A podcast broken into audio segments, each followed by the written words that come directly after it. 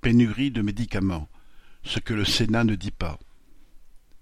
Début juillet, après cinq mois de travail et une cinquantaine d'auditions de responsables de la santé, une commission d'enquête du Sénat livrait ses conclusions quant aux pénuries de médicaments.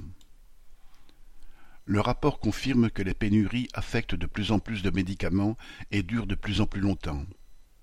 Il dénonce la délocalisation de la production de principes actifs en Asie et le recours à la sous-traitance. Il s'émeut du droit de vie ou de mort sur les patientes et les patients exercé par les laboratoires. Il s'offusque du non-respect des plans de gestion des pénuries édictés par les gouvernements.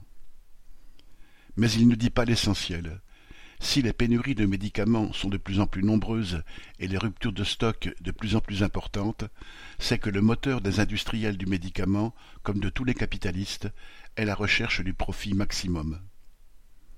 Les grands groupes de la pharmacie ont délocalisé la production des principes actifs et des excipients là où la main-d'œuvre est moins chère, en Inde ou en Chine. Ils recourent à la sous-traitance comme le font les industriels de l'automobile pour la production de leurs composants.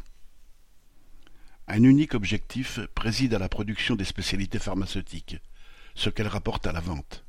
Certains disparaissent du marché parce que le laboratoire qui les commercialise estime que leur rapport est insuffisant. D'autres sont envoyés pour leur commercialisation vers d'autres pays parce qu'elles y sont vendues plus cher. Toutes sont produites à flux tendu parce que, pour un capitaliste, il serait être fou de laisser des médicaments attendre dans des stocks où leur valeur serait immobilisée. Quant à la santé des patientes et des patients, elle ne fait vraiment pas partie de leurs préoccupations. Sophie Gargan